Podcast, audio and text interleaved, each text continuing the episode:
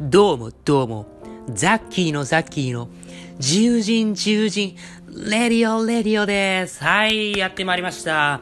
えー、ついに今回はですね、まあこんだけ音声配信、まあやってますけれども、まあこの僕がね、僕の視点でね、まあ音声配信をおすすめする理由3選ということでね、3つほどお話ししたいなと思います。で、どういう人に聞いてほしいかと言いますと、まあもちろん普段から発信活動をされてて、まあその音声、音声でも発信してみたいなって人ももちろん、えー、聞いていただけたらなと思いますし、まあ普段ね、表現活動とかしてないけど、まあ何か自分でこう、喋ってみたいなとか、ちょっと自分の中の考えを言語化したいな、外に出したいなっていう人にも、まあ、お勧めしたいなと思ってます。はい。まあ、ということでね、まあ、今日は3つほどお話ししていこうと思うんですけれども、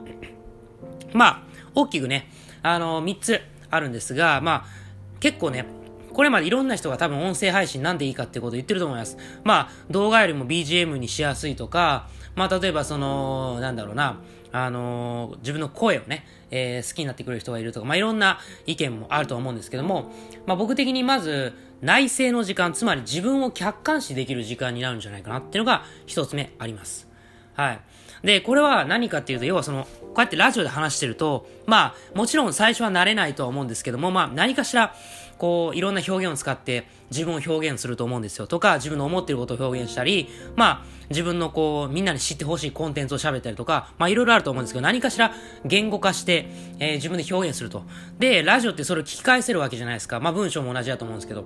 ただ文章と違って声って、そのトーンとかね、その音、音程っていうのかな があったりと、息遣いとか、まあ、声質であったり、結構文字よりも感情が伝わりやすい部分があって、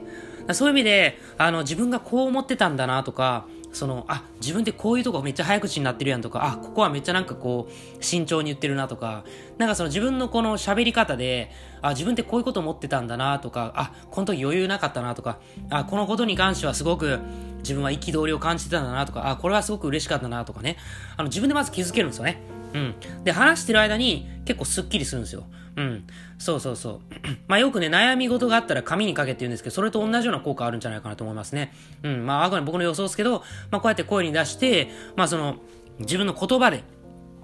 喋ることで、まあ、いくらか、まあ、ストレス発散になるんじゃないかなって思います。だからこれは別に発信活動しててもしてなくても、なんかこう自分を見つめ直す時間っていう、すごく自分と対話するっていう意味では、ラジオっていうのはね、そういうみんなに向けて喋ってるんだけども、ある意味自分に向けて喋ってるんですよ。だってまあ、基本的に二人でやってない限り一人でやったら、まあ基本的にこうね、自分とこう向けて喋ってるわけだから、そう、すごくその内省、つまり自分を見つめ直したりとか、自分を客観視するためには、まあとてもいい時間なんじゃないかなって僕は思います。はい。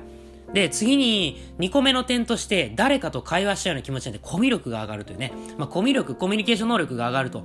いうことで、まあ、要はこうやって喋ってるとね、一人喋りって、まあ、コミュニケーションしてないようでしてるんですよ。え、つまり、自分の考えを整理してこう話すと。いうことで、で、それって話してるだけで聞く能力養えないんじゃないかっていうのはあるんですけど、これね、ラジオを重ねていくごとに、もし聞いてくれる人がいたりとか、まあ、あの、友達とかに言ったら誰か聞いてくれるわけじゃないですか。ってことは、誰か聞いてくれて、その感想を言い合ったりとかするんですよ。で、例えば、まあ、これ、同じラジオ仲間の、えー、子たちとも言ってるんですけども、まあ、ラジオ、お互いのラジオ聞いてると、合わなくても、お互いの近況が分かって、えー、久しぶりに会った時に、なんかあの時ラジオでああ言ってたけど、どうなんとかね、こう、ラジオでなんかこう、すでに会ったような気持ちになるというか、そう。つまり、すでにこう、ラジオっていう媒体で、えー、誰かが反応を返してくるわけですね。つまり、それで、えー、すでにこう、人の、こう、反応を聞けるわけですよ。それは聞くということじゃないですか。つまり、ある意味会話になってるんですよ。それが、こう、時差のある会話になってるんです。時時差が、時間の差がある会話になってると。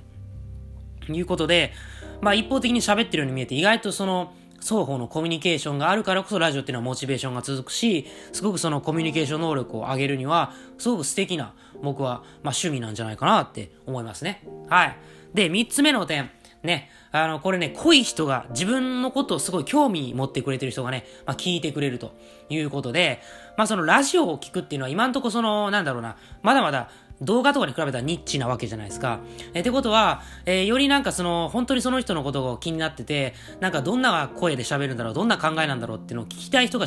がまず来ると思うんですよね。ってことを考えると自分のことをすごい興味がある。まあ、よくも悪くもすごく興味があって、聞、えー、聞いてくれるという人が、あ、行くと思うんですよ。えってことは、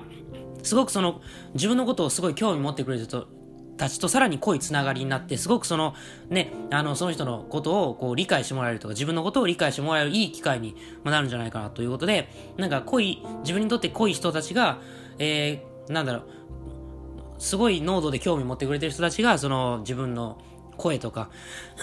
内容を聞いてくれると。まあいうところはすごく、まあいいんじゃないかなって思いますね。はい。まあそんな感じでね、まあ僕的に3つの点をお話ししました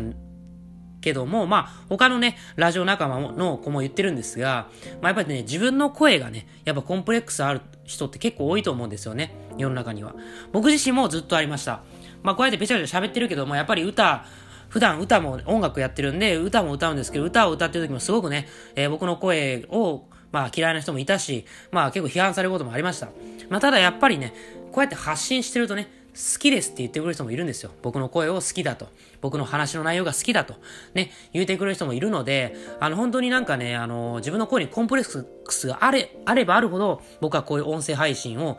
えー、するっていうのはすごく素晴らしいことなんじゃないかなって思うんですね。うん。そう。だからやっぱね、嫌いな人がいるということは好きな人がいるということ。で、自分が嫌いだということは、誰かが好きになる可能性があるということです、つまり。そう。だから、そう考えると自分のコンプレックスっていうのは誰かが好きになる可能性があるわけですね。つまり嫌いとか好き、嫌いがあるということは好きがあるってことじゃないですか。ってことは、えー、自分が嫌いってことは誰かが好きな可能性があるわけですよ。だから自分自身で嫌いなところって誰かが好きな可能性があるっていうことに気づけるんですよ。それってすごくなんか生きてていいことですよね。はい。すいません、ちょっと息よく喋りすぎてね、ちょっと飲み物飲みました。はい。まあそんな感じでね、ラジオにはいろんな、まあこういうね、あのことがつきものですけども、本当になんかね、今日話したような内容があるから、本当にまあ、発信者の人にはもちろんおすすめだし、普段表現活動しなくてもとてもおすすめです。まあ自分を見つめ直したりとかね、そういう友達に聞かせる趣味でも全然僕はいいと思います。はい。まあ最後にまとめとしてね、えー、僕はちょっとかっこいいこと言おうかなと思うんですけども、まあ僕らで時代を作っていこうじゃないかと思うわけですよ。まだまだね、その、音声配信っていろんな、えー、人がね、えー、これから流行るか流行らないっていろんな意見があると思います。で、その、まあ、中にはこれから音声配信が来るかもしれないっていう方もいらっしゃいます。えただ、その、流行を僕はね、待つよりかね、待つんじゃなくて作っていきたいなと思うわけですよ。うん。そう、これから来るというよりかは、もう来させる。うん。僕はだからこうして、なんだろうな、周りで音声配信を、まあ僕とか僕のラジオ仲間の子たちで、なんかこう、ラジオいいよって言ってて、まあちょっとずつなんかこう広まってる感じはあって、まあそういうふうにこう周りにそう自分たちでこう広げていくっていう、そしてラジオコミュニティじゃないですけども、そういう音声の、えー、配信でお互いのこの意見を組み交わしたりとか、お互いの人生観を組み交わすような、えー、コミュニティをどんどんこう広げていきたいなって思ってます。そう、時代はね、待つもんじゃなくて僕はやっぱ作るもんだと思うんですよ、自分たちで。うん、自分たちでどんどんこう音声配信っていう、えー、のが流行る時代をね、作っていけたらなって思います。まあ僕自身が、まあ歴史の流れをね、待つよりかは作っていきたいぜっていう、こう、割とね、あの、まあ最近はちょっとおとなしくしますけども、まあ、もともとやっぱそういうこう情熱持ってる人間なんで、あの、まあどうしてもそういうちょっとかっこいいこと言いたくなるんですけど、まあそうじゃなくてもなんかその音声が、あの、音声をみんなでその、えー、楽しむっていうコミュニティはどんどん広げていきたいなと思ってます。まあそれなぜかというと僕自身がもともとラジオが好きなラジオっ子だったし、まあ音楽が好きで音を、えー、作ったり聞くのが好きな、えー、人間だからです。やっぱ自分の好きなものっていうのはね、どんどん広めていきたいし、まあ別に無理に強要するわけじゃない。えー、ただ同じように好きな人がいたらどんどん、えー、これもいいよっていうのを進めたい。そういうふうになんかこう、これからもね、ラジオでいろいろ発信できたらなと思ってます。まあこの僕のラジオっていうのは基本的に自由人として生きていってる僕、